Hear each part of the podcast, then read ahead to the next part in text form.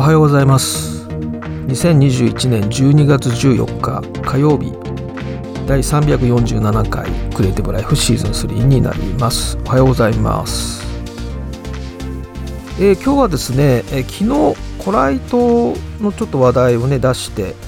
コライトって何ですかっていう質問がたくさん来ていたのでこれねいろんなあの今記事音楽業界では、まあ、最近よく聞かれる手法まあ、前からあるんですけどもね言葉としては結構最近よく目にするので記事がね結構あるんでちょっといくつか紹介するとイメージ湧くと思うんですけど例えばですね、えー、今年の1月のゲーテオンラインですね。オンラインのゲーテの記事で ABEX のですね会長今会長なのかな？松浦正人さんの記事が出ていてで今そのスタジオに作曲家を集めて全員で曲作りをするっていうことをやってます。コライト要するにコライトをやってますよっていう記事なんですけど例えばアルバムを作ると一つのプロジェクトとして始まった場合に今までは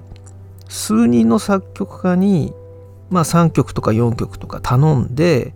で、えー、作ってきてもらってで出来上がった曲からそのアルバムに収録する曲を選ぶみたいなねそういうやり方をしていたと。で今はこのコライトをやってるので例えば5人作曲家に来てもらったらばまずはそのテーマに近いイメージでサビを作ってもらうんですね全員に。で一番イメージに近いものを選んで、えー、今度はそのサビをベースにしてまた作曲家全員で A メロを作ったり B メロを作ったりっていうふうにもう本当に共同で少しずつこう形にしていくっていう作り方やり方なんですね。でこれあの権利どうなるのって思うんですけど、えー、この松浦さんがやられてる方法だと権利はチーム全員が平等に保有するっていうふうに書いてますね。この著作権使用料の分配は結構トラブルが出たりするんですがこれね海外のえー、っとね、ウェブサービスでこういうのを管理できる、その、コライト用の、なんでしょうね、えー、分配システムっていうんですかね、まあ、契約も含めてですね、まあ、シンプルな契約がね、一番いいんですけれども、そういうサービスがあるぐらいなんですね。で、えー、こういうことを言っています。ちょっと引用としてちょっと紹介したいと思うんですが、えー、この手法だとこの手法つまりコライトでやれば従来のやり方よりもヒット曲が生まれる確率が高くなると思ってると。今の世の中は何がきっかけで嫉妬するか法則のようなものは存在しない。それでも5人の作曲家それぞれに1曲ずつ合計5曲を使っ作ってもらうよりも5人の作曲家チームによるコライトの方が、まあ、僕たちが望んでいるものを作りやすいんだと。いうふうに結構ね賞を取ってる曲ってコライトでね海外のあのやっぱりこういう媒体の記事見ると賞を取ってる記事あ音楽って、えー、結構コライトで作られたりしてるんですね。でこれはね以前からもコライ行われていたので目新しいものではないんですけどねデザインの現場でも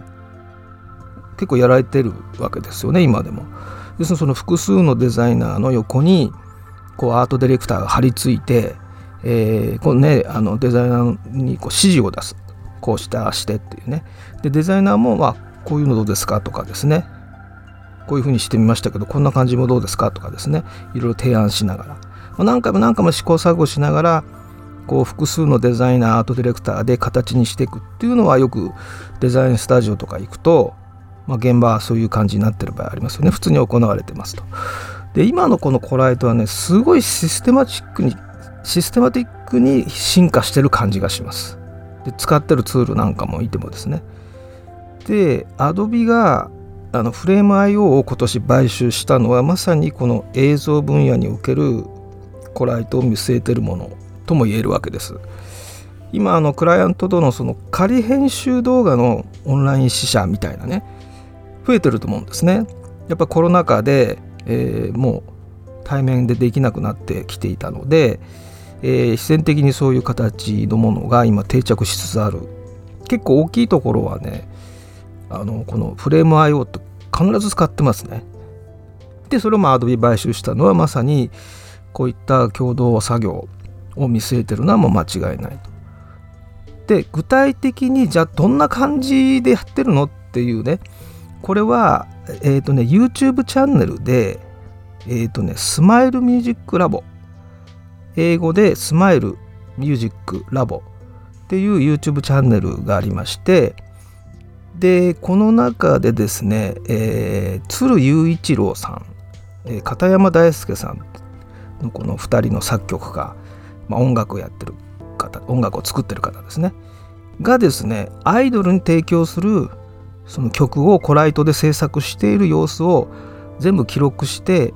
えー、公開しています。まあこれはあくまでも一例、まあ、2人だけなんで一例ですけれどもこんな感じでコライトやってますよっていうのがね動画になっているのでスマイルミュージックラボっていう YouTube チャンネルの中に入ってますのでちょっとそれを見ていただくとあこんそんな感じでやってんのかなっていうのが分かります。であとですねまあプロのねミュージシャンでもあのコライトをやってる人とソロでやってる人に分かれてるんですけど、えー、とこれはですね5月あ去年の記事か。リアルサウンドの記事なんですが、えー、ワンワンオクのワンオケロックご存知ですよね、えー、のタカと宇多田ヒカルさんのですね、えー、記事なんですけども、えー、これはですねあ要するにそのレコーディングでイギリスに来ていたワンオクの、えー、そのタカのですね、えー、その現場に宇多田ヒカルさんが訪問した時のエピソードということででこれちょっと記事を少し読み上げてみると、えー、近年のワンオワンオケロックワンオークはさまざまな作曲家がさまざまな作家が曲作りに参加。するいわゆるコライトと呼ばれる手法を採用している海外の音楽シーンでは当たり前となっている光景だが日本ではまだまだ浸透していないやり方だというふうに書かれています。えー、で、えー、曲作りもほとんど自分一人で完結してしまえる才能を持つ彼女にとって、まあ、宇多田ヒカルさんのことですね。大勢が集まって制作する風景が異様に映ったのは想像に難くないと。非常に珍しい光景に見えるだろうということで。でこのコライトのメリットはとにかく、ね、クオリティやっぱ高くなりますね。クオリティがすごい高くなるし短時間で形になるっていうのがもう最大のメリットかなと思いますね。仮説検証を繰り返す余裕が生まれますから。でまあもちろんねデメリットもありましてまあねたくさんの人たちが集まってやるので人間関係とかねコミュニケーショントラブルとかあのコミュニケーションコスト高いですね。やっぱり共同作業は。これ一人でやるんだったらゼロですからコミュニケーションコスト。コミュニケーションないですからね一人で作業全部やる場合はですね。ですからまあこの辺りは好き嫌いもありますし自分の性格に合うかどうかっていうのもありますね。で Adobe が MAX で提示した協調型クリエイティビティっていうのはまさにこのコライトのようなことを言ってる。でそれこうこういうやり方が今まだ日本では少ないけれどもどんどん定着していくじゃないかっていうことを言ってるわけですよね。でねこのコライトでやっぱ作られますとですねクオリティ高いものが短期間でどんどん出てくるわけです。個人はもうねちょっと戦いませんねこうなってくると。どんなに優秀なクリエイターでもコライトでやられると全く勝負にならないっていう感じですね。ですからまあ昨日も言いましたけれどもアート寄りにその人にしかできないその人にしかこういうイメージは作れないっていうようなアートの方にねアーティストの方に行けば戦えるんですが同じことをやってたんではそれはもう全然勝負にならないっていう感じですね。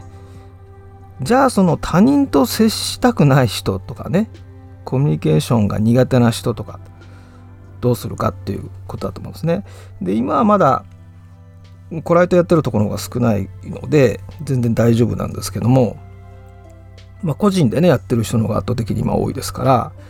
ただ今後やっぱり海外のデザインの現場見てもクライアントからコライトに参加してほしいっていう発注が来るわけですね。でそうするとさすがに断れないと思うんですよね。私はもう共同編集は嫌いだからとかっていうね、えー、ことは言えないと思うんですけどもだその辺りどういうふうに自分は立ち振る舞っていくかっていうのは今から考えておいた方がいいかなっていう気がしますね。でちなみに私は個人的には共同編集は嫌いなので、えー、まあじゃあどうしてるかっていうのはちょっと明日話したいと思うんですがなんかやってることと言ってること違うじゃないかと思われるかもしれませんけど。で私はねコライトは好きじゃないです。あの基本的にねあのそれはもう昔からそうなので、えー、別に変わってないんですけれども、まあ、とはいえもうそういう流れで今そっちの方が効率いいというかねクリエイティビティを発揮する、まあ、一つのやり方としては、まあ、デメリットもあるけれども、えー、もう実績が出てますからね。ですからあそういったでアドビがねそういうの促進するためのいろんなサービスをこれから展開するわけですから、えー、もう間違いないんですけれどもねあとは好きか嫌いかはそれは個人の問題ということになります。ということでコライトもし興味ある方はですね、えー、今日ご紹介した記事 YouTube 見ていただければわかると思います。えー、それでですねちょっと告知なんですが、え、今週の土曜日18日ですねえ、CSS ナイトシフト15、え、毎年やってる12月にやっている大型のイベントです。で、まあ、昨年今年とですねオンラインになっておりますけれども、え、私もですね Adobe の、え、最新情報のセッションで、え、登壇をいたします。で有料のイベントで今申し込みやっております。でこれね、えー、個人参加ちょっと6000円なんですが1時半から夜の7時までで5つのセッションやりますので特にウェブの業界の方はすごい勉強になると思います。でこの18日にリアルで参加できなくてもあのアーカイブ録画を視聴できますので、えー、ぜひねあのページを見て詳細はですね CSS ナイトシフト15のページをご覧になってください。それとですね次の日の日曜日の19日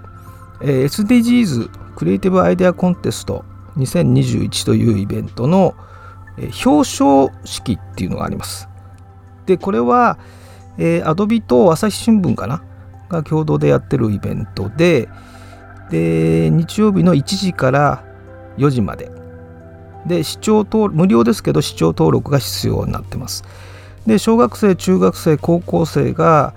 えー、Adobe のツールを使ってですね、えー、取り組んだわけです。でそれが、まああの結果が出て表彰式をやるということでで小学生から中学生高校生と順番にですねプレゼンテーションがありましてで、えー、まあ表彰式とかっていうのが、まあ、全部オンラインですけどねあのぜひね小学生が Adobe のツールでどんなプレゼンテーションをするかねこれはぜひ見ておいてほしいと思いますで3時40分ぐらいから私のですね、えー、クリエイティブな教育とテクノロジーという、えー、30分ぐらいですけどね講演をやりますので、えー、まあ、あの学生向けの講演になってますけれども学生というか学校向けの講演みたいな感じですけれども、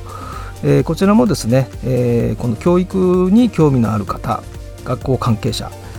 教育教育関係者ですね、の方とか、えー、ぜひあの登録をしていただければと思います。はい、ということでまた明日。